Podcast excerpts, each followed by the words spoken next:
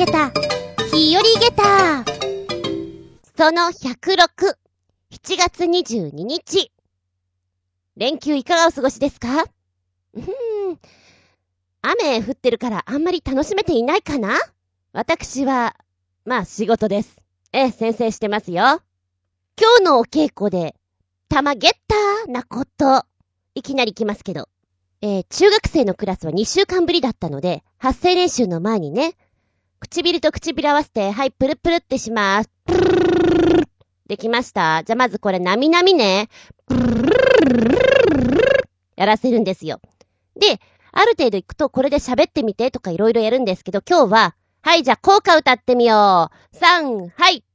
このプルプルをしながら自分の効果を歌わせたんですね。私も、ついでに、小学校の校歌をやってみました。一番だけ。で、中学生たちも、ブルブルブルブルやってますよ。だいたい中学生ぐらいになると唇とかもうまく使えるので、下のくるくる、ルルルルってやつもできるんですね。ただ、小学生とかは、英語とかもあんまりやってないから、R の発音とかね、舌を使うっていうのがわからないみたいな、先生できないよっていう子は多いです。まあやってみ。ね、ルルルルルルとか、プップププププってやってるとできるから、力抜いてやってみって、そういう風に言ってます。んで、効果を聞いていたら、あれ？これなんか知ってんだけど何？どっから聞こえてくる？どこ？どこ？ここだお前だなんだ？なんだ？ってすっごい気になって、とりあえず皆さん一番終わりました。はい。じゃあ、いい感じに柔らかくなったんで、発声練習行きたいと思います。の前に、はい、あなた、学校の名前言ってみて。って言ったら、私の 母校の名前が出たんで、ちょっと玉ゲッターね。やっぱ、今教えてるところの子は全国区で来るので、ね、遠いところは本当に、今はだいぶ少なくなりましたけど、九州のとか、いたんですよ。割と今関東近辺です。だけど、まさかうちの学校のメロディーがこう聞こえてくると思わなかったから、玉ゲッター。へえーと思って。で、ちなみにね、えっ、と、教務部の方、芸能部の方、いろいろあって、教務部はカリキュラムを作ったりしてくれてるところなんで、そこにもね、後輩がいるんですね。で、それはたまたまお話ししていたら、なんか住んでるところが近かったなっていう気がして、こう、突き進めたら、もしかして、中学の名前って、何中？うん、私何中？みたいな、そっから分かったんですよ。意外と面白いなと思ってね。まさかまさかこんな何十年も経って、ねえ、後輩ちゃんに会うとは思わなかったじゃないですか。いやいやいやいや、びっくりたまげった。もしかしたらご両親は、同じぐらいの、ね、知ってる人かもしれないと思うと、夢膨らむ、なんてお話です。はい、えーしばしお付き合いくださいませ。お相手私。生まれて初めてカラオケで歌ったのは、確か、いや、絶対、踊るポンポコリンだったと思います。あつみじゅん。どうぞよろしくお願いします。この番組は、ちょあへよ .com のご協力へて放送しております。いや、余談だけどね、車運転していたり、ちょっと眠いなーなんていう時には、このプルプルをトイレとかね、まあ、運転していたらそんなわかんないからやってみ？結構効くよ。プルルルっていうのは、高音低音を織り交ぜて、プルプルプルプルプルプルとかいろいろやってるとね、目覚めてくるから。あと滑舌も良くなるよ。なんで滑舌良くしなきゃいけないんですかって言われたら、うーん。電話で聞き取りやすくするため？とか。うーん、いつオーディションが来てもいいため？とか、そろそろ厳しくなってきたわ。まあそんな感じでやってみるとようござんすよ。えっとね、そうそうそうそう、話コロッと変わりますけども、自分、食べるのがとっても好きです。で、結構食べられる方だと思うんです。で、食べ放題とかね、皆さんが卒業してしまった今も行けば割と頑張れる方なんです。鍛えてる方だと思うんです。なんだこの自慢は。そう、この間うどん食べに行ったら、まあ私前情報ほとんどなくて、美味しいよっていうとこで行ったんですよ。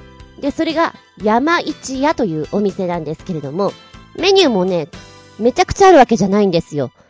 盛りうどん波に大盛りに、あと釜揚げに、おっきり込みに、ぐらいかな。で、あとは、天ぷらとか、キノコ汁とか、その程度なんですね。あ、もうじゃあほんとシンプルなお店なんだと思って、じゃあ森、648円。大盛り、756円。通常ね、お蕎麦屋さんとか、うどん屋さんとかでも、なんか物足りない気がするんですよ。森、森だけだと寂しいなと思って、パッと見たら、キノコ汁ってある。キノコ汁432円。あ、じゃ、この、キノコ汁も行く。さらに、単品を見てると、天ぷらがある。天ぷら。おいら天ぷら大好きよ。好きな天ぷらは、しそ。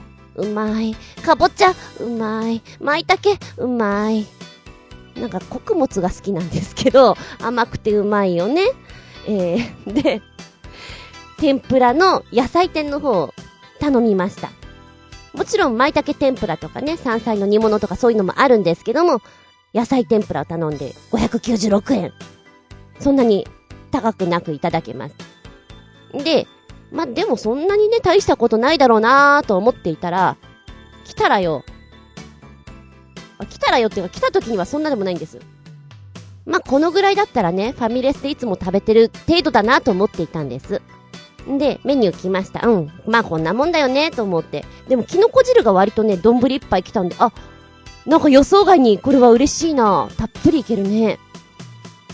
で、天ぷらの方もね、ああ、これはこれはいいんじゃないですか。ちょっと、ふふとか思って食べておりまして。うどんも、まあ見た感じ、やっぱ少ないか。まあまあ、ね、キノコ汁と天ぷらあるからなんとかなるよね、なんて、ちょっと心配しながら食べていたんですね。美味しいな、美味しいなと思って食べていたわけ。で、ここの山市屋さんのうどんさんはですね、うどんの粉の中にね、蜂蜜が入ってるそうなんです。で、食べてたらそんなわかんないと思うけど、滑らかさだとか甘みだとか、やっぱりちょっと違うっていうことに人気店らしいんですよ。ええーと思って面白いなぁ。もう、つるつるつるつる食べてるわけよ。私、すすれないんだけど、うまくね。つるつるつるつる食べてるわけ。減らないの？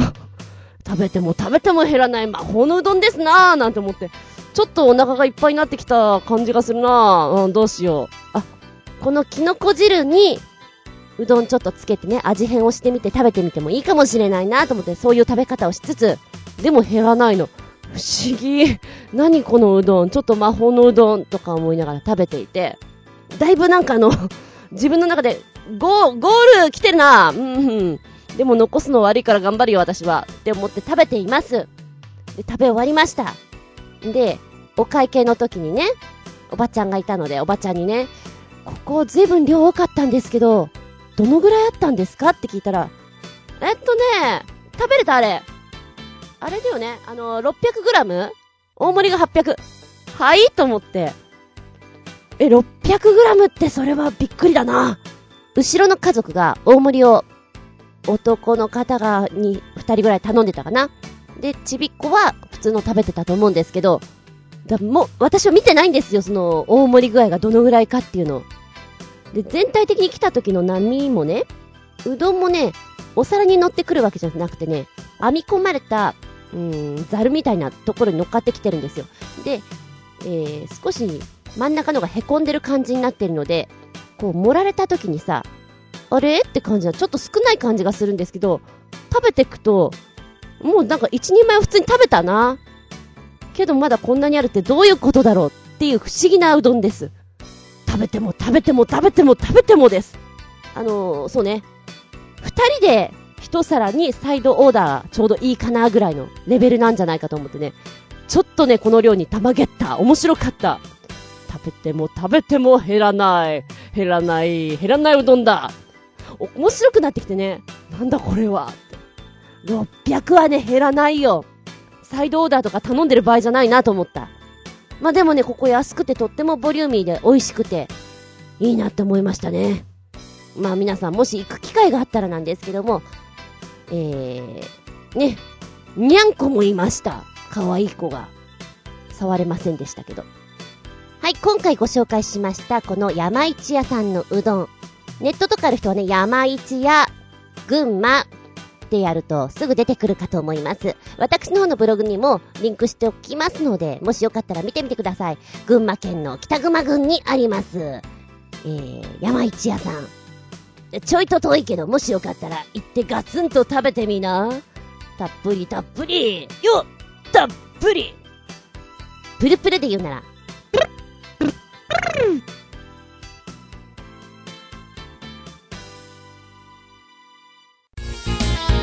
メッセージタイムはい、お便りいきます。一発目、コージアットワークさん。メッセージ、お邪魔します。いらっしゃい。文具といえば、大学時代、私の周囲では小さなメモにびっしり書き込むブームがありました。使っていた筆記具は製図ペン。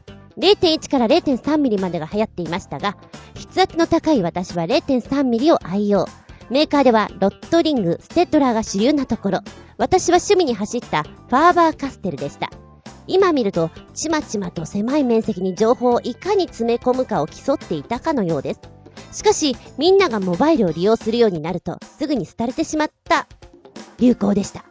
うーん、でも、手書きってそれはそれでよかったような気がします。やらなくなっちゃうとできなくなってしまいますが、つ、メッセージいただいております。なんだかわかるこの、小さいメモに、ちっちゃい字でちまちまちまちまって書くのは、やったやった。うちはちなみにね、そうだな、同じような感じなんだけど、小さい文字で書くのと同時に、見えるか見えないかレベル薄いペンで小さな文字をびっしり書くのが流行ってました。ノートにね、メモるじゃん。板書したものをそのまんま書くけど、はっきり言って目を凝らさないと見えないレベルだったりしますね。先生に何度も書かれたもんね。もっと大きな字で書きましょうって。でも当時はそれが、流行りっていうか、うん、それでやるのが良かったんだよねっていうのがあったから、小さく小さく書いてましたけどね。先生も読むのたまったもんじゃないだろうなとは思いました。筆圧の高い人ってさ、やっぱこうガタガタガタガタってなるから、こう、すごいよね。なんか近くにいると、地震地震ですか？って思う時がある。で、私も多分ね、筆圧高い方だと思うんだけど、シャーペンとかで書いてると、芯がね、ポキポキ折れるんですよ。ポキ、あ、ポキ、あ、あ、って感じで、大変周りの人に申し訳ないなと思いながら書いていた記憶があります。なんでしょう、男性陣はやっぱりちょっとそういうメーカーとか、ちゃんと見てる感じはするね。で、女性陣はどちらかというと可愛らしさと値段だよね。いかに安いか、もしくは、キュートさ。その辺で自慢し合ったりしてましたね。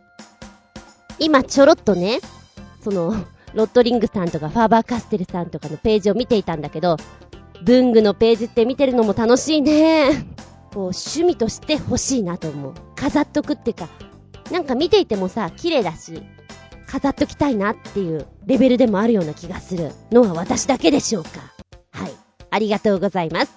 続いては、超新星ヘナチョコヨッピーくんからです。メッセージ。ギネス認定。世界最大ピースのドラムセットでごぜやす。が1点。そして、ギネス認定の映像が2点目でお送りいただきましたよ。えーと、ポチッと押すとね。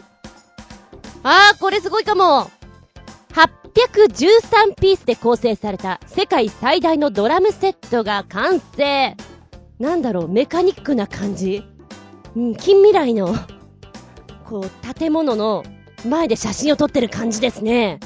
もしくはアトラクションの一部という感じです。これドラムセットかよすげえなこちらがですね、ニューヨークに住むマークさんが、56歳が、制作期間なんとなんと約20年間かけて作ったということなんですね。総重量は2.5トン、813という数字は自身の誕生日8月13日に合わせたということだそうです。で、ちなみにね、えっ、と、これまでの世界記録としては450セットだったんですって。で、何でも全てのピースを叩くのに1時間ぐらいかかる。あ、でも叩けるんだ。まあ、叩けないと意味ないけどね。へえ、そりゃ面白いこっちゃ。はい、こちらのサイトの下の方に動画もついています。1分ちょいのやつなんだけど、これで演奏してる姿も見れるので、どんな風にやってるのよっていうのがちょっと見れます。でもなんかすごく密閉された空間の中で、タカタカ叩いてる印象だね。で、一応この813ピース、手が届くところにあるの？本当にって、それは思った。20年前っていうことは、そうでね、36歳の時から、よしドラムセットを作ろうオリジナルの13のセットでいこうって思ったんだろうね。うーん、すごいや、こいつは。でも映像を見てると本当に閉じ込められたようなところで叩かれていらっしゃる。面白いっちゃ面白いけど。誕生日が12月じゃなくてよかったね。12月30とか、31とか。ねえ。1231俺は組み立てるぞ。もうなんだかよくわかんないことになっておりましたけど。いやでもこの映像はなんだかなんだかすごいことになっております。はい。そして二つ目の動画。ギネス認定の方のやつはね、えーと、筆記とかもあってコメントがしっかり入ってるんですよ。まあもちろん英語は聞き取れませんけれども、なんとなくニュアンスね。で、こっちの方が弾いて全体像を撮ってくれてるので、あ、こんな感じなんだねっていうのが、うん、冷静に見れます。うん、モンスターみたいちょっと思い出したのがあの、アニメ、アキラの 中に出てくる機械みたいな感じですかね。ごちゃっとしている感が。この方は結婚してるんでしょうか、マークさん。ねえ、仕事が終わってすぐに帰ってきっとこういうことでずっとやってんのかなとか思うと、なかなか生活を想像すると面白いです。はい、びっくり玉ゲッター。この813ピース、ブラボー。ゲタ5つ差し上げたいですな。ありがとうございます。はい、そしてもう一つメッセージ。えーと、浦安在住。めぐみさん、メッセージ。大阪にいます。怪しげな看板を見つけました。メール送ります。つうことで、画像付き。写真を見るとね、おーな、なんでしょうか。怪しいっていうかやばそうな感じが、プンプンいたします。ハーブ、パウダー専門店、看板なんですけどね。で、紙で、向かいの店より安く売ります。あー、なんかもうこれだけで怪しい感じが本当に。で、今、ハーブパウダー専門店って調べると、うん、ふん、ふん、うん。そっか、そっち系が出てくるか。うん。怪しいっていうか、えー、なんか、すっごいギリギリのラインでやってそうじゃない？そこまでしてやりたいのかい？っていう思っちゃう感じはするね。怖いな。でも、普通にこうやって売られてるんだ。まあまあ、でもほら、作っちゃってる人もいるからね。すげえなーと思って、知らないだけできっと売ってんだね。いやいやいやいや、ちょっと怖いよ。今、サイトとか見ると使い方とかさ、こんな感じでっていうの書いたんだけど、本当にごほって思っちゃう感じが、ビシバシ伝わってきましたもん。はあ、びっくらこいたなそうですか、そうですか。うん、ありがとうございます。びっくり玉ゲッターです。ゲター4.5。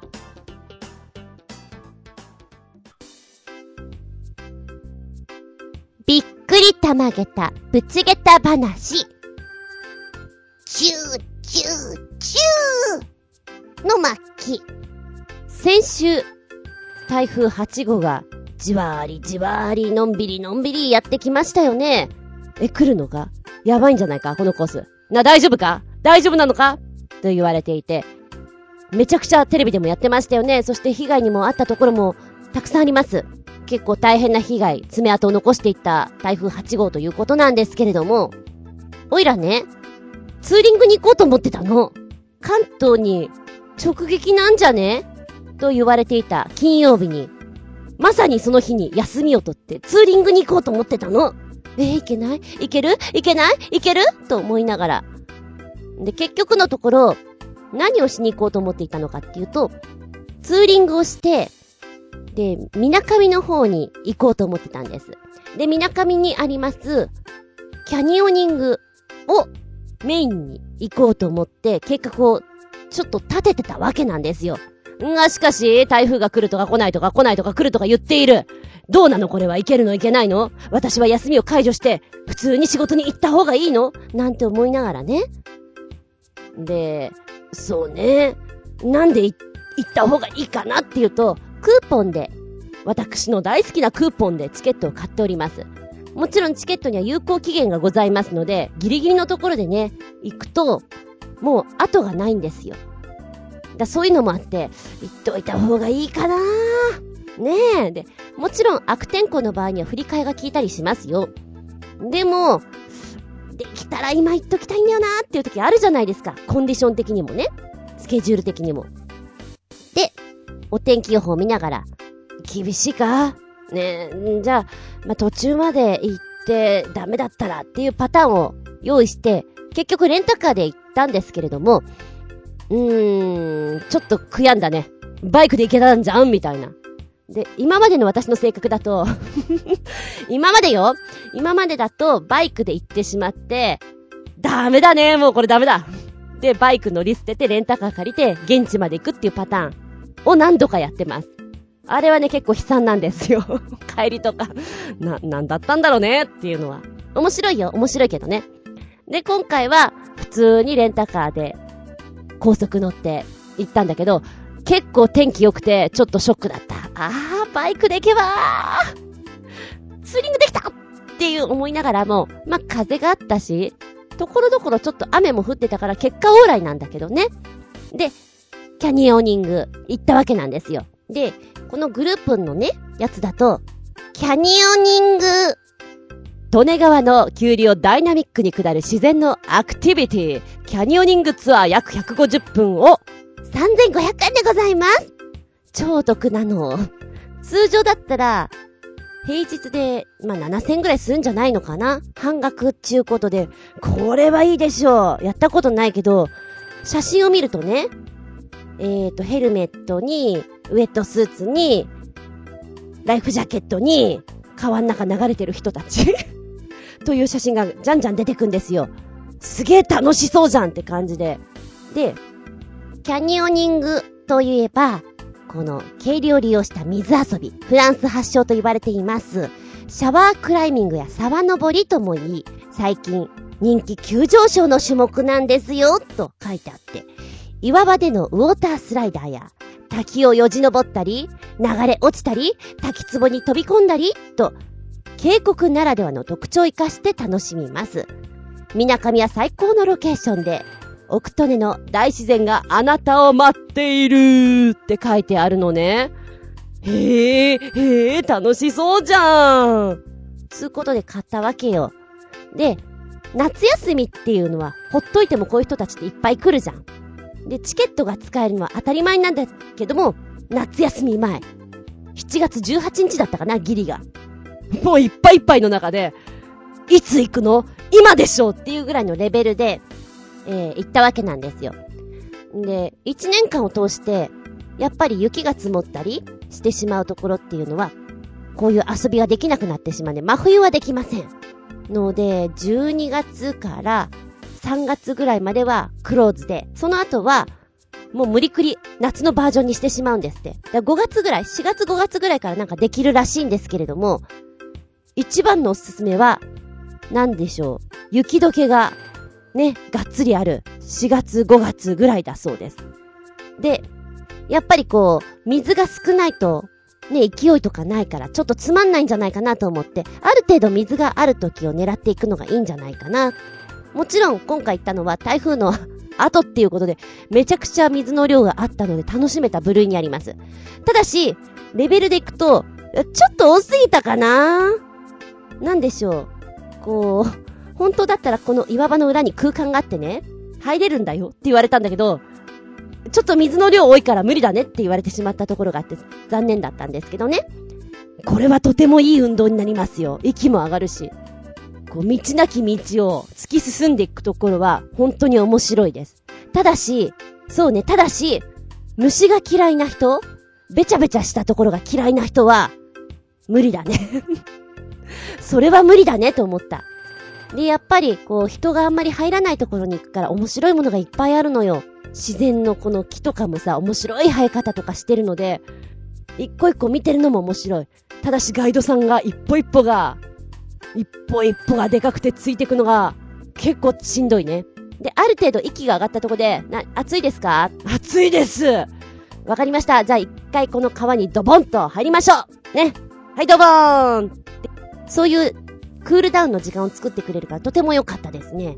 で、水に慣れさせて、冷たさと、で、実際こういう流れに行くんだよ、みたいなの行くんですけど、思ってる以上に流れがね、早いです。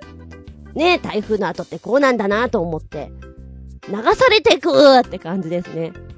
で、ガイドさん一人と、アシスタントさんが一人います。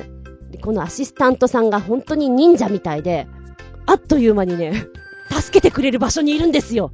すごいなぁと思って、この方、ジュンさんって言うんですけど、私もジュンなので、ダブルジュンですみたいな感じでね、ちょっと心の中で楽しんでみましたけども、まずは足腰をガツガツ使って歩いていく。で、その後に、ウォータースライダーみたいなところが、いくつかポイントで作ってくれてるんですよ。ただし、私たちなんか素人は初めて行って、どんな風になってるのかがわからないじゃないですか。はい、じゃあまずここで、えー、ウォータースライダー用のね、腰のところに、ま、パッドを持ってるんですね。これを、も太もものところにちゃんとくくりつけてくださいって言われます。はい、くくりつけました。じゃあその後に、えー、今から滑り降りますから、手をクロスして、で、肩をあんまり外に出すと岩に当たって痛いですから、怪我しないようにしてください。で、足首も立てて、膝を立てて、お腹を見るような感じで、あとは、流れに身を任せてみてください。ただそれだけなんです。なんか先がわかんないからめっちゃ怖いと思ってね。私が一番最初な感じだったんですけども、はい、行きます。3、2、1、GO! ええー、怖いとか思いながら。でも、あのー、そんなに急じゃないんですよ。一番最初にやるのは。でもすげえドキドキした。で、流れていって、ドボーンと落ちて、えー、忍者、ジュンさんが、大丈夫ですか？って言います。そうすると、こういう沢遊びとかね、水遊び、まあ、オールマイティに多分ある合図だと思うんですけど、大丈夫ですっていう合図が、腕を頭の上にポンと乗っけて、ウッキーっていうポーズあるじゃないですか。両手で頭の上にこう、丸を作る感じ。ウッキーあれの片手バージョン。あれで、大丈夫ですっていうサインなんですって。で、それをやって、大丈夫です 鼻に水入りましたけど、オッケーですみたいな感じでやります。で、それを、もう貸し切り状態だったんで、2、3回やらせてもらって、じゃあまた奥に歩いてきましょう。わっしわっしと歩いていって、息が上がったところでまたザブンって入る感じのところでね、非常に面白いですよ。で、このウォータースライダーバージョンも、あ、あのー、足から降りるバージョンと、頭から逆向きに行くバージョンと、なんかいくつか作っててくれてて、飽きないようになってます。で、今回やったのは初級編なんですけれども、非常に面白い。私はこれが好きだなと思った。いい運動になる。夕飯が美味しくなる。うん。で、途中、痛いなって思ったの。グローブしているんですけど、あれ？小石入ったかな？左手ね。なんだ、小石入っちゃったか？痛い痛い痛い。って思って、こう、小石だからね、グローブの中こうやってうまく手で出せるかなと思ったら出ないんですよ。まあ、いっか。と言って、ちょっとね、そのまんま遊び続けていたわけなんですよ。で、最終的に変なポーズとか撮ったりして。で、この忍者、ジュンさんがいろいろ写真を撮ってくれるんで、楽しいなーって思ってそのまま行きました。約150分。たっぷり、たっぷりです。で、終わって、また、車に戻ってきます。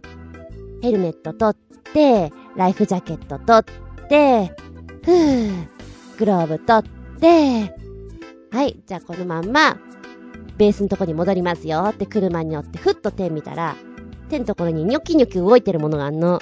ニョキニョキしてる。ニョキニョキお お虫ちょっと気持ち悪い虫いるけどって、手を振ったら、離れないんですよ。にゃー いや、好きじゃないの？虫はやっぱり。にゃー嫌だよと思って、ピンってやっても取れないの。で、そしたら忍者ジュンさんがね、どうしました？虫が？って言ったら、あって言ってこう、なんだろう。ちょっと慌てた感じで、ふって取ってくれたんですね。で、その後にスプレーをシュッシュってやってくれて、今のはヒルですって言われて、これがヒルなんだと思ってちょっとびっくりした。そっかヒルってこんななんだ。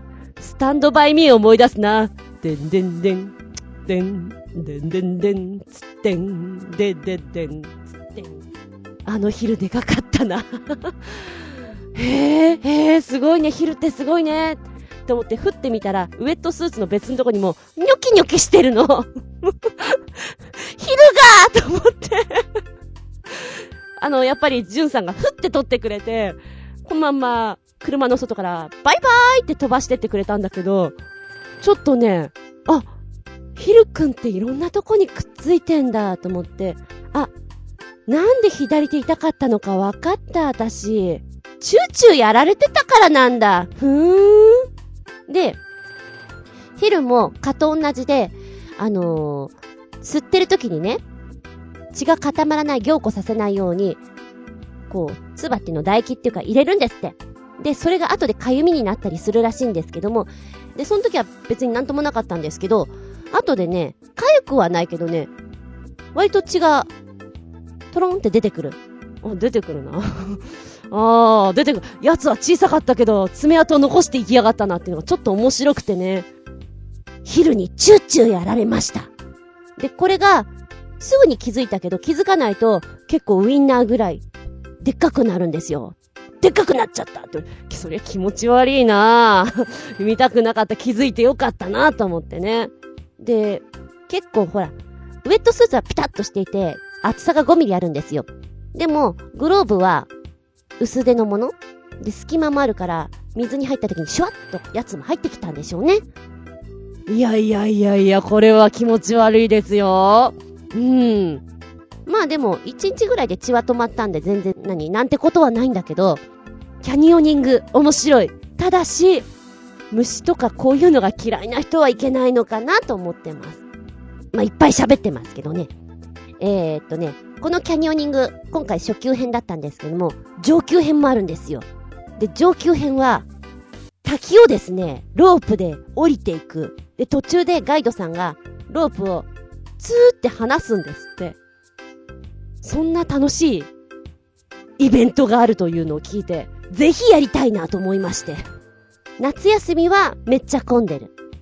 ので、秋口、ちょっと寒くなったよねっていう時期を狙っ、ちょっと寒くなったよねっていう時期を狙って、キャニオニングツアー、また行きたいなえへへと思ってます。うん、だいぶこれ好きだな。で、今回はキャニオニングツアーというのと、ジップライン、森の中をターザンのようにロープが張り巡らされていて、滑車のついたものを、何、ハーネスをつけて、で、それをカシャンカシャンってつけて、命綱にして、シャーっと降りていく。もう擬音で繋げてますけど。っていうのをね、チケットを別のところで購入していたので、それをクリアしたいなと思って行ったわけなんですけど、どちらも買いだったなと思っています。非常に楽しめる。うん。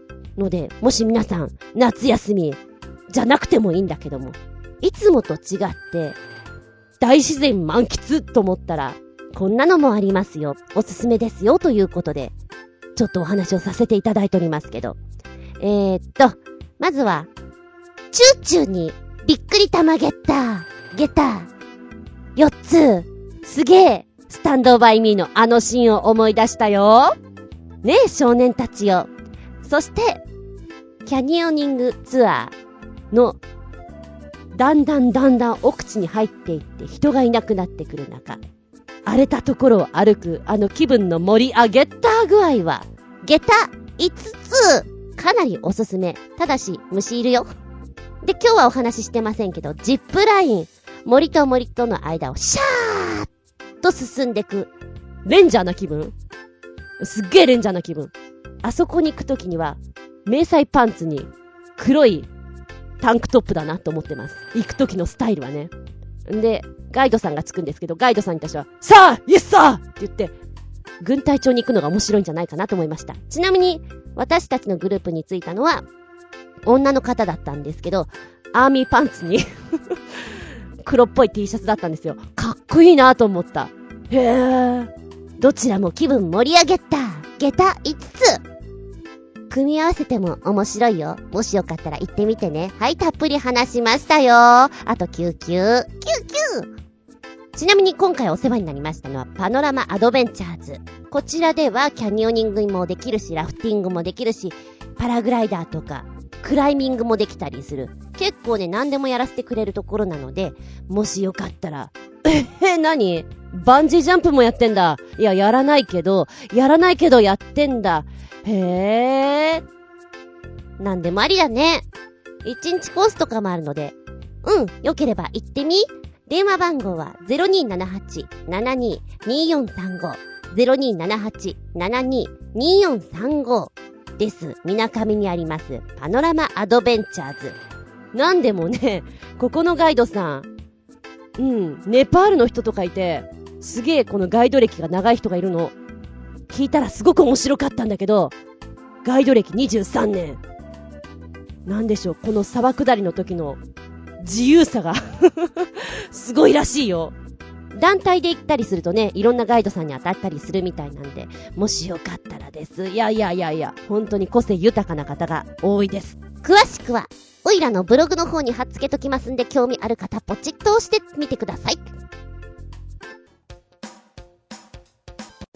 では、お便りいきたいと思います。コージアットワークさん、タイトル、競馬ですが、お邪魔します。らっしゃい。7月6日の大井競馬第1レース、2頭ほど気になる名前の馬がいます。あれ？ゴジアットワークということで、ここをポチッと押すとですね、出てくるのが、出走馬。おう、出走馬の選択？お馬さんの名前がいっぱい出てきてるね。名前が変わってんでしょ？ダダダダダダって見ると、じゃじゃん猫キング！えー？猫キング。もう一頭いるんでしょ？じゃじゃじゃじゃじゃじゃん。猫じゃらしえー？あれ、こういう名前ってあるんだ。もっと、なんか違う名前のイメージがあったけど。猫じゃらし猫キングへえ、猫好きなのかな？馬主さん猫好きなのかな？オーナーは。ねえ。なんかいろいろ想像しちゃうね。競馬はやらないんですけど、あれ大馬さんの名前ってさ、ある程度長くなくちゃいけないんじゃないの？そんなことないね。カルネとか短い子いるね。ムンド・ベルディード。なんかこういう印象があります。ある程度長い。ちょっとかっこいい名前。なんか、馬に馬って名前つけちゃいけないんでしょ？なんかそんなの前に聞いたことがある。だからルールがあるんだろうなと思っていたら、猫キングとかそういうの OK なんだ。面白い。ちょっと見てみたい。探してみよう。2歳のお馬ちゃんなんだね。お若いお若い。馬はいいよね。可愛い顔してるよね。なんかでも、うん。競馬って綺麗だなと思う反面、ちょっと悲しい気分になるのはなんでだろう。なんでだろう。なんでだろう。うん、よくわかんないけど。はい、ありがとうございます。猫発見。ちょっと気分盛り上げた。下駄4.5。猫好きさんとか犬好きさんもそうなんですけど、ちょっとしたことで見つけると非常に気分盛り上がっちゃいますよね。あれ私だけじゃないと思うんだけど。ありがとうございます。はい、そして今度のメッセージは前回分より新鮮なチョコヨッピーくんメッセージ。漫画、アニメファンなら常識かもしれないが、ルパン三世と峰不二子の間には子供が存在し、ルパン小僧という作品にもなっているが、さらにその子孫なのかルパン八世ってのもあり、アニメ化もされたんだが、途中でドンザ。ほぼ幻の作品になっているな。ということで、ルパン八世のパイロットフィルムも見るでねるねる。これ見たの？何こんなのあったの？知らなかった。ルパン小僧は知ってます。本屋さんとかにも並んでて、へーと思ってたんだけども、ルパン八世ちょっとね、あの、もともとルパン三世は好きだったんで、これ見ると、嬉しい感じがする。なんかすごい近未来なんだけどよくできてるよ。面白い。で、作品としては22分21秒あります。けれど、いや、見れます見れます。でね、やっぱ不思議なことに、ルパンの声とかってもう刷り込まれてるじゃないですか。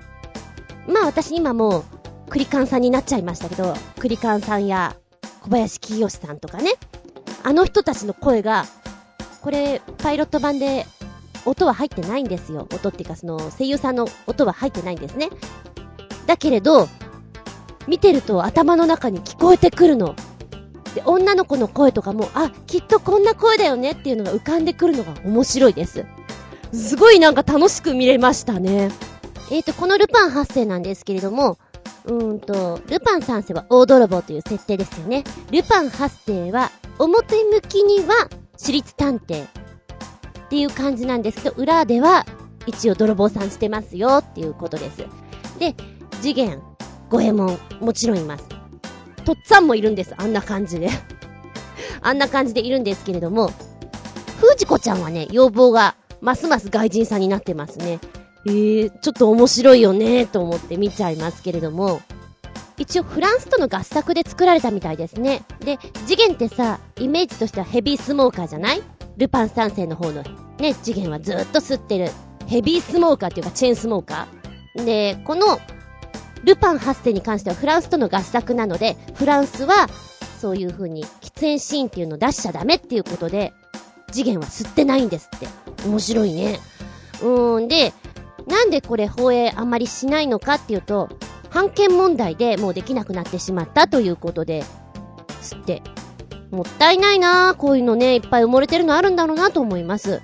さらにさらに、ホームズ8世っていうのもね、なんか出てくるみたいですよ。見たいけど、見れないって残念です。すげえ気分盛り上がったよ。盛り上げた、ゲッター、ゲッター、ゲタ5つ、ありがとうございます。はい、そしてもう一丁。今度は今回送ってくれた超新星ひなチョコヨッピーくんからメッセージ。日本の変な建物、つうことで、リンクをポチッと押すと、じゃじゃん出てきた。日本で最も危険な建物、高杉庵。えっとね、アメリカの雑誌ですよね。タイムで紹介された、世界で最も危険な建物トップ10で、あのピサの斜塔などと肩を並べて取り上げられたのが、高杉庵ということなんですって。当然のごとく日本で最も危険な建物という扱いで、誉れということになりますけれども、高杉庵は、これ長野県の茅野市だよね、に、あるんですって。えっと、トリーハウス木がこうあってだね、その上にポコンとあるですよ。心もとないな、なんか、うんと、突き刺しちゃったって感じ。ツリーハウスってほら、ある程度がっすりしてんじゃんな、なんだろう。下とか大丈夫かなっていう。こう、歩くときも気をつけなきゃいけないんじゃないかなってドキドキしちゃうような感じがします。へえ、高杉庵やん、やるなぁこの高杉庵は地元茅野の建築家、藤森照信さんが設計したもので、お部屋は茶室となってるんですって。2本の杭の木に地上から6メーターほどの高さに小さな暗室を乗せている独特の形状。その作品は奇抜で子供心に溢れ、まさに、まさに秘密の隠れ家的。ほう。で、この建物の下のところはね、はしごをかけて登ることになっていて、見学は不可になっております。残念な話です。見れたらいいのに、お茶が飲めたらいいのに。で、さらにこのね さらに隣に、空飛ぶ泥船。つー、奇妙なものがあるね。かわいいけどね。えー、っと、空飛ぶ泥船、まるで宮崎駿監督ジブリ作品に登場しそうな漫画チェックな奇抜な建物です。えー、このポコッとした、ぽっくりとした箱舟？違う、泥船 え、これ何のためにあるの？念のためにあるの？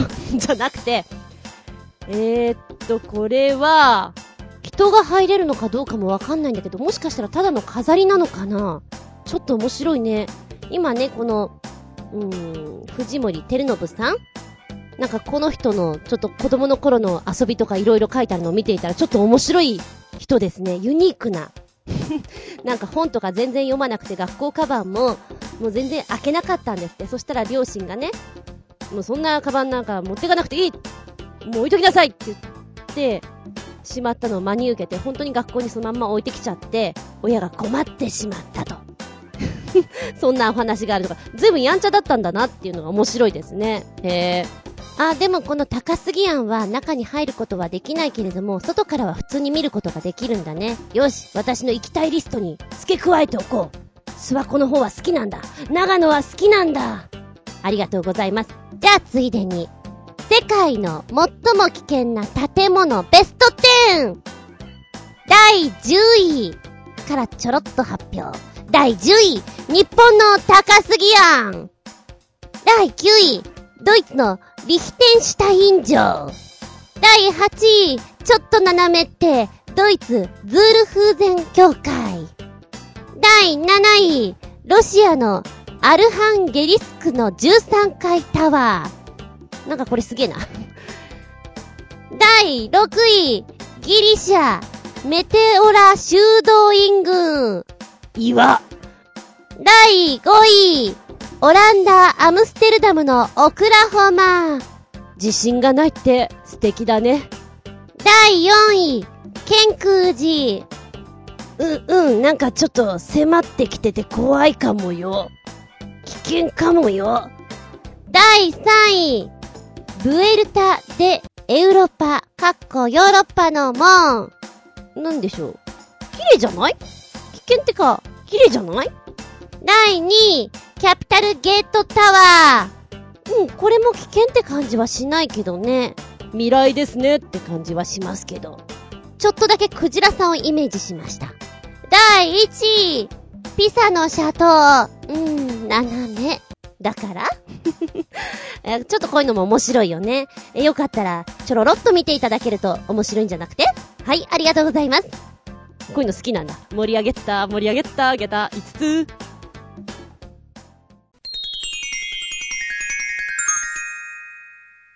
シシピアウトタイム今回のテーマは、サングラスですよ。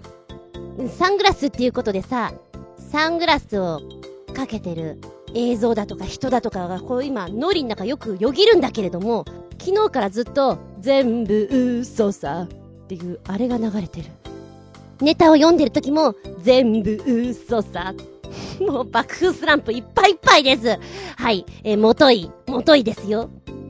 サングラスっていうと一番最初に浮かんでくるのって、ちょっとカッコつけてるやつっていうイメージがあるのよ。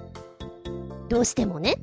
だけど、ほら、本当はさ、まあ、かっこつけてる面もあるよ。おしゃれな面もあるけれども、まあ、一番の目的としては、紫外線対策っていうの？を目を守りましょうみたいなものでかけてる人って多いんでしょ？で、日本はその意識が低いから、お子ちゃまとかかけてる子はいないけども、海外だったら、うじゃうじゃいるじゃないですかっていうの聞いたことがあって、ああ、そうだよね。気にもしたことなかったけど、私は眩しいの苦手だから、本気で運転するときとかはね、車の時とか、まあ、サングラスとか持ってかないとダメなんで、まずはお店にサングラス、サングラスって探しに行く人なんですよ。で、バイクの時にも、こう、スモーク貼ったやつ使ったりするんですけれど、ねえ、この眩しいのはいかんですよっていうことね、ずっと前に海外ニュースで見たやつで、あ、違うな。ニュースを見ていて、日本の幼稚園、保育園でサングラスをかけるようにしているんですっていうのを見て、なんだかこじゃれて嫌がるなと思ったけど、こういうとこに理由があるじゃないですか。で、確かに、ああ、紫外線がそれだけね、よろしくないんだなってわかると、ぜひ皆さんかけなさいよって思うんだけど、日本の中ではやっぱり、子供は子供らしく、サングラスなんかかけませんみたいなところがあるから、お堅いところがあるからさ、なかなかそういうの難しいんだろうなぁとは思って見てますけれどね。日本はね、きっと、あのー、かけていいですよって言うとかけないと思う。みんながやるならやりますっていうなんかそういうのがあるじゃないですか。周りを見ちゃう癖があるから。だから学校で紫外線が目に良くないのでかけましょうっていう法則を作ってしまえばかけると思う。そのぐらいにしないときっと日本はね、かけないなと思うな。で、サングラスもさ、流行りが色々あるじゃないですか。うーん。で、やっぱりこう、昔の映画とか見ていても、デザイン的に顔からはみ出るぐらい大きいサングラスが流行りまして、その後だんだん小さくなって、またちょっと個性的にサングラスですっていうのがね、出てきてるじゃないですか。丸いやつとかも色々あったりして。面白いよね。でね、あのー、昔の本当にオードリー・ヘッバーンとかあの辺がかけていた時代のサングラスってあれはなんかクラシックで、で、スタイルもクラシックだからとってもいいと思うんだけど、今なんかちょっとデカすぎないかいって思うところはある。いいのかい？それでって。ね。もうちょっとこう顔にフィットした方が私は好きだな。でもね、憧れたのサングラスがピッと似合う人。こう、顎がとんがってるような人っていうの、シャープな顔立ちの人ってさ、キリッと似合うじゃないですか。私どうしても丸い顔してるので、サングラスとかメガネが似合わない人なのね。かけてもザーマス、ザーマスってなんていうの、PTA のおばちゃんみたいになっちゃうから、なんだかなと思ってるので、普通のメガネっぽいサングラスにしてますけど、なんだ、何、かっこつけたやつも好き。いいなって思う。悪ぶれそうな感じの。で、80年代、90年代の頃のドラマとか、割とサングラスをかけてるシーンとかってあったりして、すげえ古いの言うよ。わからない人はごめんなさいよ、そういうのがあったの。危ないデカとかね。なんかこう、シュッとかけてるシーンとかかっこいいな。デカがかけるシーン。必須アイテム。で、まあ、うん、そうだな。ハリウッド系の映画で行くと、パッと浮かぶサングラス。あー、あれだ。メインブラック。あの辺の 必須アイテム的にね、かっこいいなという、ありますね。で、あと、中国系のさ、映画の中で、いや、実際かけてるかどうかって言われたらどうだったかなと思うんだけど、勝手なイメージよ。丸いメガネなん、なんだろう？嘘っぽい感じであの丸いメガネってなんか似合う人ってかっこいいよね。勝手な想像なんだけども かけてないと思うけれども、今、中国っぽい丸メガネって言うと、ごめん、ラーメンマンが浮かんできた。絶対かけてないと思うよ。ごめんね、わかんない人。もはや、アラフォーにしかわからないこと言ってます。んじゃあ、ここでメッセージいこうかな。サングラス、コージアットワークさん。私が使っているサングラスは、いわゆるオーバーグラス。メガネの上からかけるタイプのものです。基本、屋外で写真を撮ったりするので、メガネに色のついたレンズは使わない主義ですが、夏の炎天下サイクリングしている時などは、サングラスがないと視界が確保できません。メガネの上からかけるので、ゴーグルみたいな大きさですが、あんまり使うものではないので、まあいいことにしています。ファッションとしては、てんてんてんてん。私がサングラスをかけると、アジアのどこかの国のマフィアの下っ端に見えるということなので、身の安全のために使わないことにしています。何せ、今まで一番褒められたのは、漫画、ブラックラグーンに出てくる3号会のチャン・タイジンですから。調べなきゃあ、つけてくれてる。見たちょっと動画だけど、1分38秒。え、これ下っ端じゃないじゃん 結構若頭的なポジションでしょ？かっこいい。いいね。私が憧れるところだよ、そういうピッと似合う人は。あの、自分を強く見せられるアイテムっていうの？そうそう。サングラスをかけて、かっこよく、ランクが上がる人と、私みたいに間抜けになる人とランクダウンする。ランクダウンなのかな？なんか思ってる方向じゃない方向に行っちゃう？お笑いみたいな、そっちじゃないんだよーみたいなね。んだから、羨ましいです。要は言いたいのは、羨ましいですってことです。一応さ、あのー、お店とかで雑貨屋さんとかでね、こうサングラスとか並んでたりすると面白いから、いっぱいいろいろかけるんですよ。でも本心は似合うのないかなと思ってかけてます。ただ、一応周りが楽しんでくれるので、どうですか？これって言ってやりますけどね。うん。いいな、シュッとした顔。細身の顔いいな。あとなんか知んないけど、このブラックラグーン、面白そう。ちょっとチェックしよう。ありがとうございます。ブログの方からなっちんしゃん。サングラスね。うーん、似合う男性がかけるとかける前より男っぷりが3割増しになるかなって思う。あと、スキー場でのサングラス。あれ、騙されるよね。かっこよく見えちゃうもんだ。運転中のサングラスも割と好き。旦那は割と似合うタイプなので、4月の結婚10周年の時にサングラスプレゼントした。てんてん、私は何ももらってないけど、かっこ、俺が選ぶと喜ばないじゃんって言われた。確かに。というメッセージいただきました。ありがとうございます。ほう。スキー場サングラス言いますね。騙されたよってのもよく聞きます。私はスキー場に行くことがほとんどなかったんですけど、ねえ、それこそあそこで芽生える恋というのは、あそこにいるとみんなかっこよく見えるんだよね、可愛く見えるんだよねっていう話は、よく聞きました。いや、でもそういうのも面白いのね、とか思ってね。でも、ああいうスポーツをやってる時ってさ、素が出るから、うん、普段よりは仲良くなりやすいんじゃないかな。趣味とかそういう意味でもね。私の周りに似合う人っているかな、サングラス。役者さんレベルで見ると、あの、大体皆さん似合うっていうかかっこいいんですよね。バシッと似合う。そうじゃなくて普通の人でいたかなどうだったかな今浮かばないんだけど、この人似合うよなーっていうの浮かばない。ただね、まあ、もう役者はやってないと思うけど、後輩は非常によく似合ってた。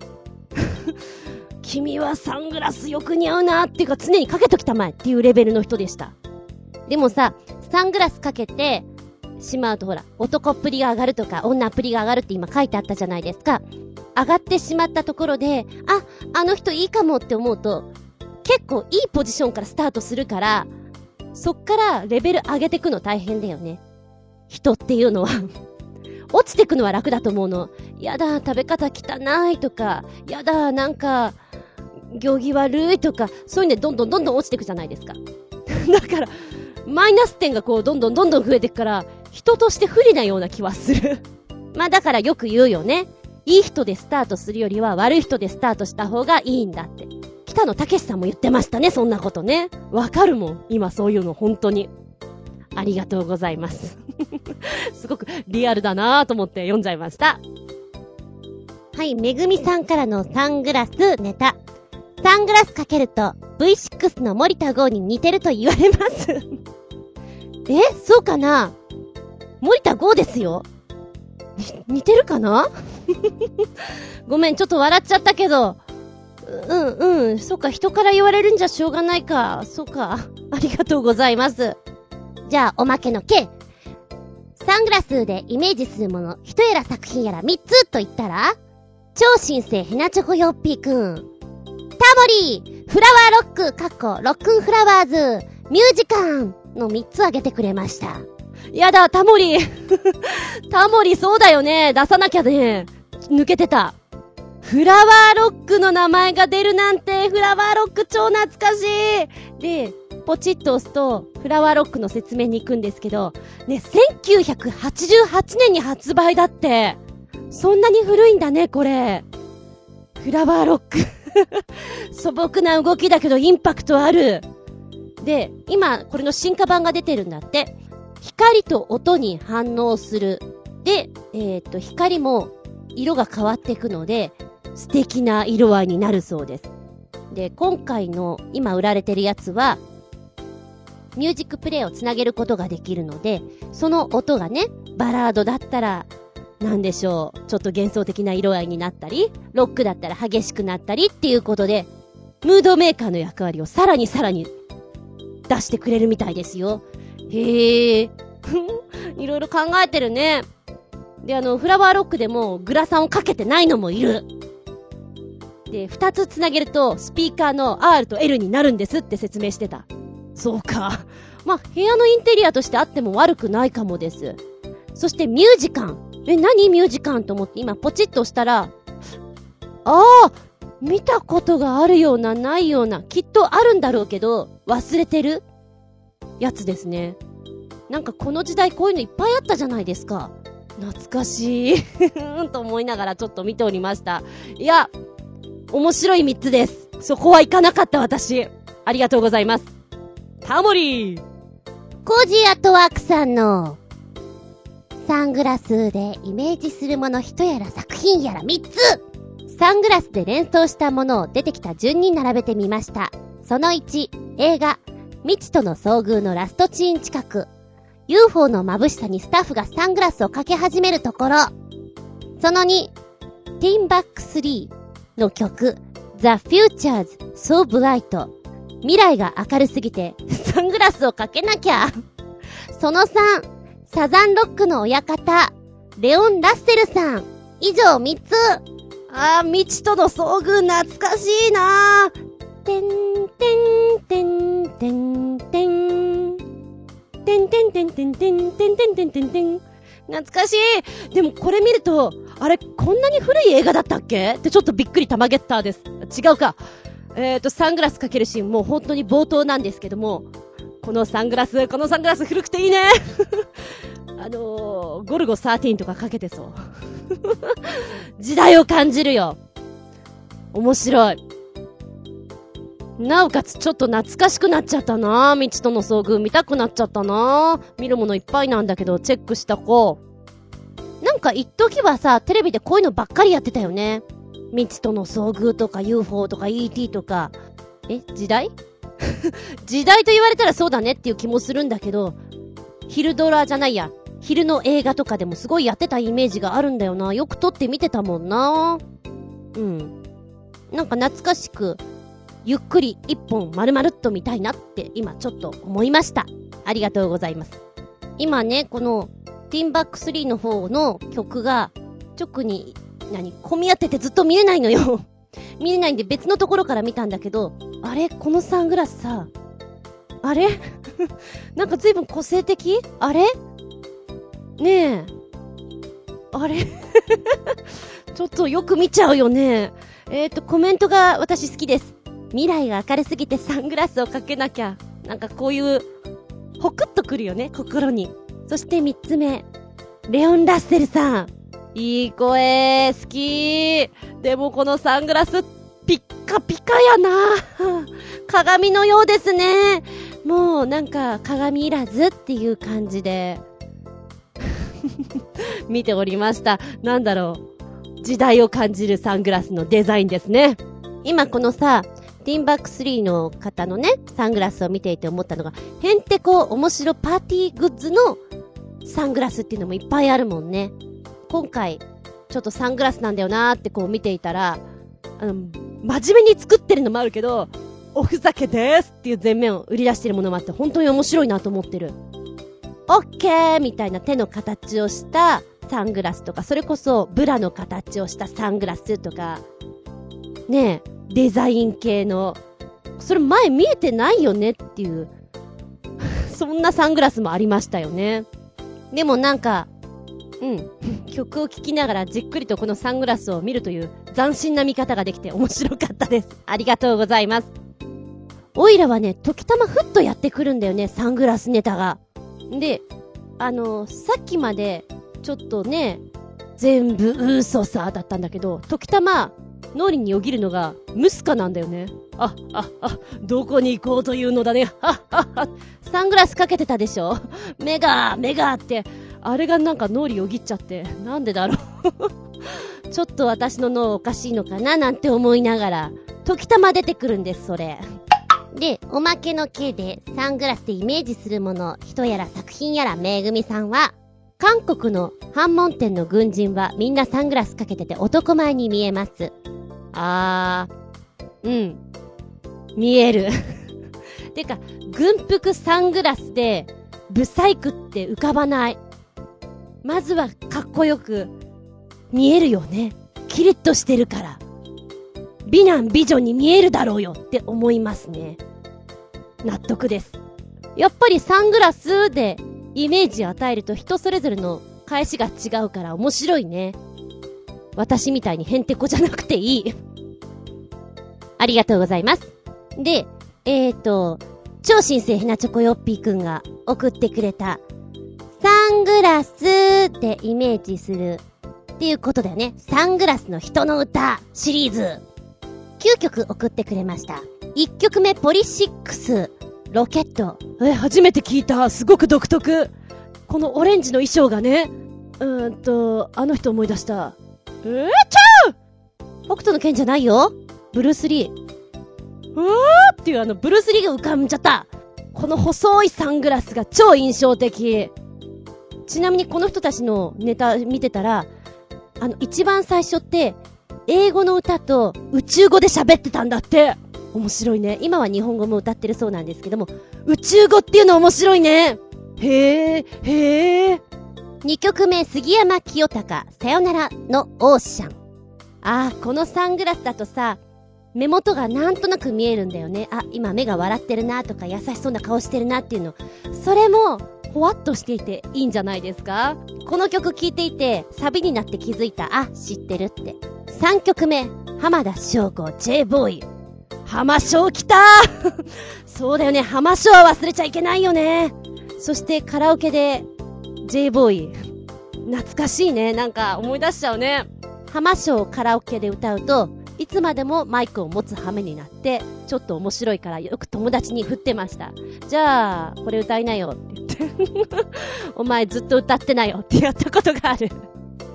ちなみに、私、初めてちゃんとしたこの有名人のライブを見に行ったのが浜翔です。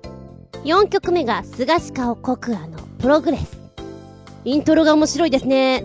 菅氏顔さん、そうだね、菅氏顔さんも、グラさんって感じだもんね。あの、繊細な声じゃないですか、菅氏顔さんって。で、軽やかだなぁと思って聞いていたら、エアインチョコを思い出しました。なんでだろう。5曲目、小袋、桜。いいね。こういう違う時期に桜の歌っていうのもいいなと思った。で、あ、サングラスか。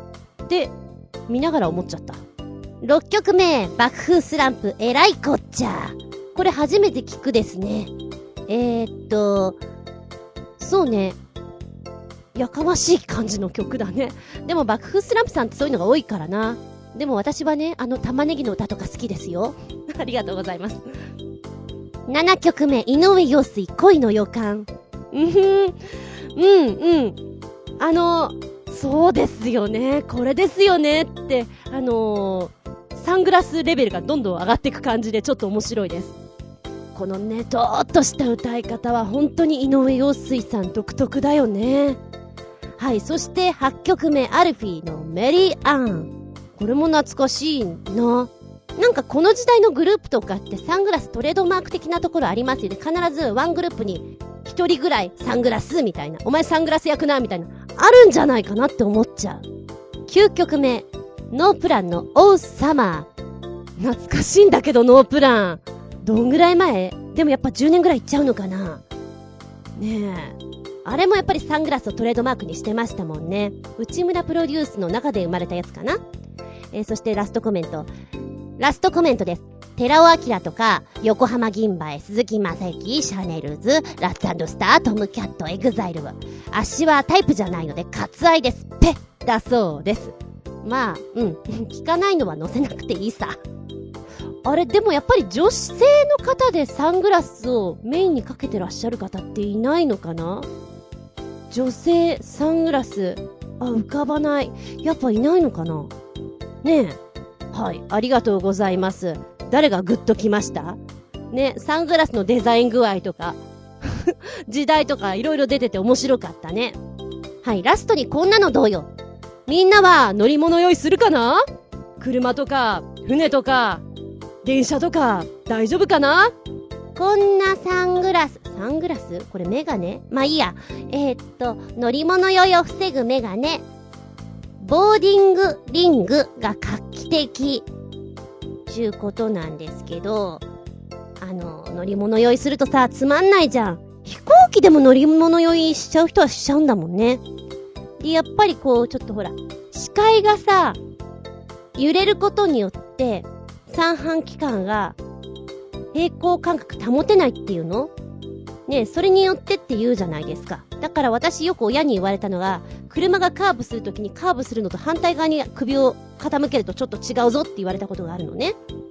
で、このね、画期的なメガネはどんなものかっていうと、見た目は、バカだな お前バカなもん作ったなって感じなんですよ。でも一応考えられてはいるみたい。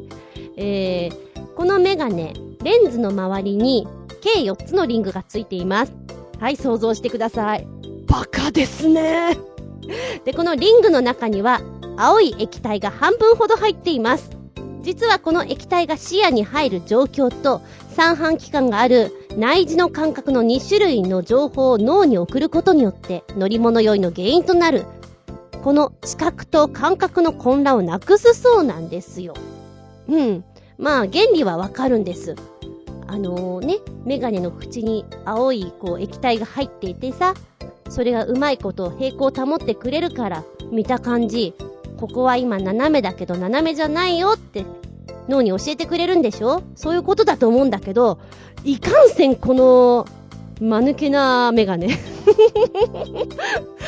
いやー、すごいよ。かっ、かけて、かけてよって感じ。で、また、びっくり玉ゲッターなのは、これ、お値段なんです。おいくら万円だと思いますか？多分すっごい考えたんだと思うんだけど、お値段なんとなんとなんと、2万円でございます。高くね？で、えーと、一番最後にね、この装着したおじさんがいらっしゃるんですけど、うーん、日常だとだいぶ恥ずかしいよね。もっとこれが画期的だよねって話題になったら何か違うのかもしれないけど、これがもっと低価格で皆さんのお手元に入ることはないんじゃなかろうかと。自由研究で作れそうな気もする。もしよかったらお子様にいかがですかって感じ。いや、面白いです。びっくり玉ゲッター。バカゲッター面白メガネ、サングラスって感じで、ちょっと気分盛り上がったんじゃないでしょうか。私だけ。ありがとうございます。ということで、本日はサングラスうんぬんでお話ししました。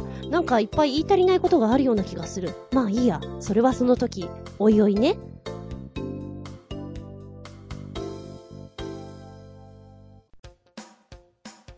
お便りいきまーす。コジアトワクさん。タイトル。大きな猫と小さな猫。お邪魔します。いらっしゃい。ロシア、サンクトペテルスブルグのレニングラード動物園。ヨーロッパ大山猫の檻の中に餌を求めて迷い込んできた一匹の三毛猫。大山猫は群れを作らず単独で行動する動物だそうですが、なぜかこの三毛猫を自分の檻の中に招き入れ、仲良く暮らし始めました。動物園も三毛猫を里子として受け入れたとのことです。コージーアットワーク。何この心温まる、優しい、優しいニュースは？うわー、なんてことでしょう。かわいいっていうか、微笑ましいっていうか、鼻血が出そうです。こういうニュースは弱いんですよね。とりあえず今、うちのニャンズを抱っこしながら動画見てました。この三毛猫ちゃんすごく綺麗。色合いが、優しい色合い。あーなんて心温まるんでしょうかこれは、盛り上げた。私の中で盛り上げてあげたいつつですよ。ありがとうございます。仲良く暮らしてください。めでたし、めでたし。はい、そしてこれは前回分からごめんなさいよ。新生ヘナチョコヨッピーくんメッセージ。ちょいと時期外しちゃったけども、懐かしんで聞いてくれたら嬉しいかな。メッセージ。日本代表はペケでしたが、今回のワールドカップサッカーのウルトラパープリン代表は、ウルグアイのスアレスくんだよね。3つ動画つけてくれたよ。で、中国では早速こんな商品が、かっこ笑い。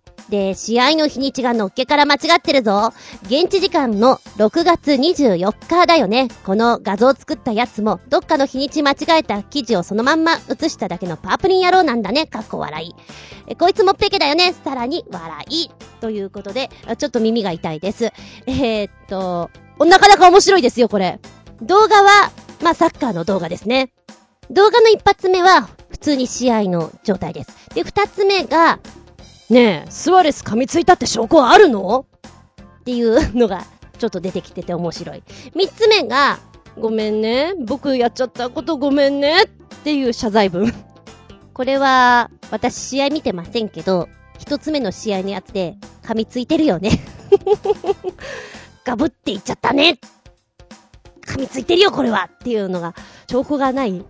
どこに証拠があるんだって、こういろいろ揉めてるのもなんか、愉快だなって思いながら見ちゃいますね。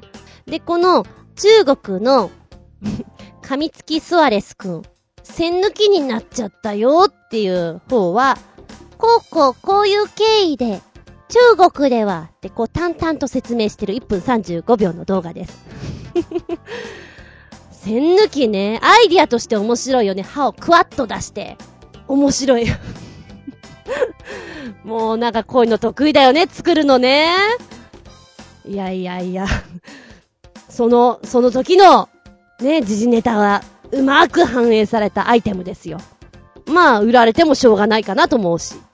もうちょっとしたらネットでもっともっと出回って、懐かしいねとか言われちゃうんだろうなとか思っちゃうね。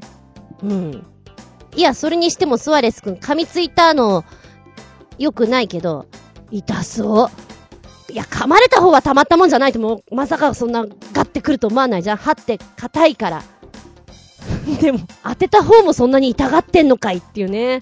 間抜けな感じではあります。真剣なんだか間抜けなんだかって感じで 見させていただきました。ありがとうございます。はい。そして続いてが、今回送ってくれた超新星ひなチョコよっぴーくん。メッセージびっくり仰天回転するドラム集まずは一つ目。でん、ちちちでん、ちちリズムが頭残るんだけど、え、くるくるしてるよ。ドラム叩きながらくるくるしてる宇宙飛行士の訓練みたい。何これ？宇宙でやるの？なんで？なんでくるくるしてるの？っていろいろ疑問に思っちゃうけど、ちょっと面白い。これはサーカスとかそういうイベントでやってください。盛り上がりますよって思った。一つ目のドラムは、うんとね、本当にボールの中にドラムセットがあって、縦回転する感じ、前転する感じなんですよ。で、二つ目の回転ドラムはね、どう来るんだと思ったら、盆があって、そこにドラムセットがあるんです。で、まず、この盆を横にするから、演奏する方の体勢は、床を見るような感じになるんですね。え、縦になっちゃったと思ったら、そのまま縦回りなんですよ。こっちの方が演奏するの難しいんじゃないかなと思って見ていた。えー、っと、一応、他のギターさんとかもいました 3本目の動画はね、これはもうちょっと、イベントとしてでっかいね。まずはこう、普通のソロを見せてくれてる。普通のソロで、ライブ会場だと思うんだけど、メインステージと花道があって、その先にも、ちょっとしたドラムを叩いてくれる人がいるんですね。で、二人が見合っていて、叩き合ってる感じなんですけども、どうやるのかな？これどっちがどう回転するのかな？いろいろワクワクするじゃないですか。ステージ上かな？で、見ていると、最初の1分ぐらいはそのまんま演奏してくれてます。で、次に、花道側の人のスタンドでやってんですけども、立っているところがせり上がってくるんですね。ぐーんって上がってくる。上がってっちゃったこれ見てて思い出したのが、小林幸子さん？何回かご一緒させていただいた時の舞台で、せり上がりを使ってたんです。客席側から幸子さんがぐーんってあの、すごい衣装を着て、せり上がっていく。天女のように上がっていく。で、客席の方を舐めて上がるっていうのをやっていたのを思い出しました。幸子さんだと思って。で、えっ、ー、と、それが終わった後に、終わったっていうか、それが一息ついたところで、メインステージの方のドラムが、えー、さっきと同じですね。全、の前転回転じゃなくて、まずは縦になって、くるくる横に回っていくパターンです。ちょっと回転が早いんじゃないかなと思って、これ3分58秒の動画で、会場がすごく一体化できるんじゃないかなっていう楽しそうなライブですよ。面白い。4つ目のドラム回転は、大掛かりです。8分12秒もあって、舞台上に、もうアトラクションのようにドラムが回転するリングがね、縦に上がってるんですよ。で、そこを、こう、最初は半円で動いていって、クライマックスではてっぺんまで行っちゃうっていうのを見せてくれるんだけども、サーカスのようだね、これはね。演奏っていうか。で、ゆっくり動いていく感じがします。ゆっくり上がっていくので、会場もワンワンワンワン盛り上がっていく。そんな雰囲気になってますね。そうだななんか見ていたら、三つ目の組み立て方が一番盛り上がるような気がする。で、一つ目は、いきなりやられたらほんとびっくりだよね。まあ、装備がしっかりしてるけれどね。はい。回転ドラム、なかなかすごいものでありました。一番好きなのはうん、三つ目かなありがとうございます。元気でソング、やる気でソング。元気でソング、やる気でソング。超新星ヘナチョコヨッピーくんより、メッセージ。やっぱり、柳なぎはいいな。かっこ、後ろの2曲はすごくハード。メタル級。5曲教えてくれましたよ。1曲目、スーパーセル、さよならメモリーズ。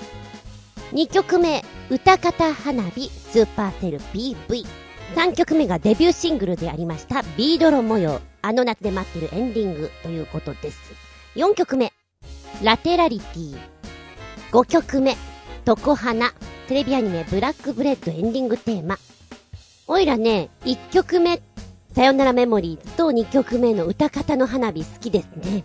しっとり、あのー、うだるような暑さも涼しく感じさせてくれる歌声っていうんですかね。好きだな。後半の方のノリのいいのもね、あ、元気元気って感じなんですけども、うん、好みで言ったら1、2曲目です。暑い時期に、ちょっとクールダウンで聴いてもらいたいなっていう曲じゃないかなと思います。なんか音の作り方からいくと、ラテラリティはかっこいいね。うん。まさにかっこいいという言い方が似合うんじゃないかなと思ってますけどね。はい、もしよかったら聞いてみてん。メッセージありがとうございます。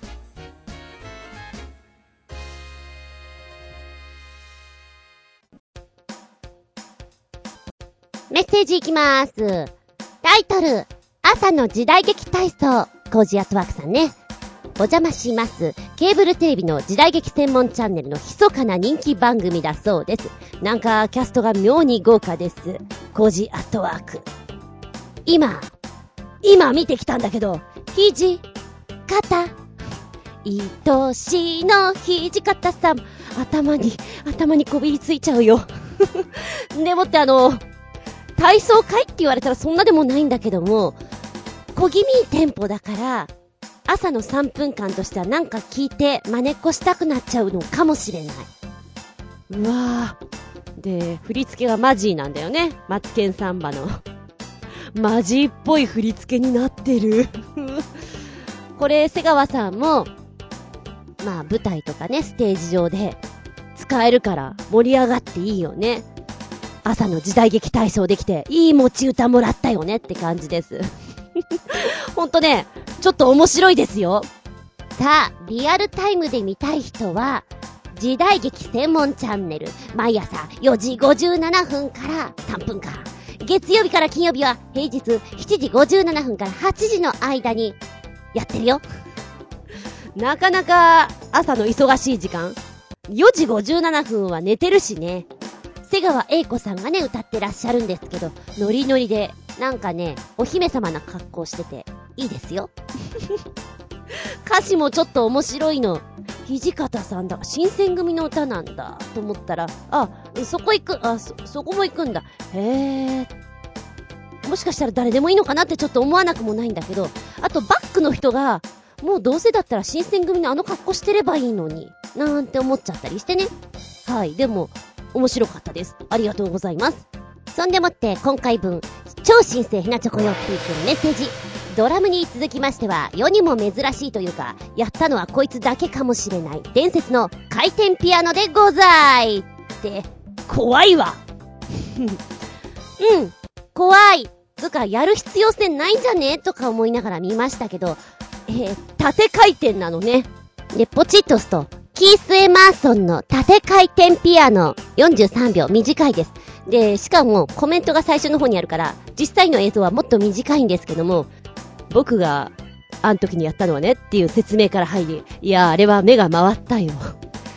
簡単に言うと、ピアノをある程度の高さまで持ち上げるんだ。その後に、僕もろともピアノを回すのさって言ってんだけど、ドラムとかってさ、回転させると、なんか、わーって盛り上がるものあると思うけど、グランドピアノがぐるぐる回っても、奇抜なだけかなって思いながら見たかな。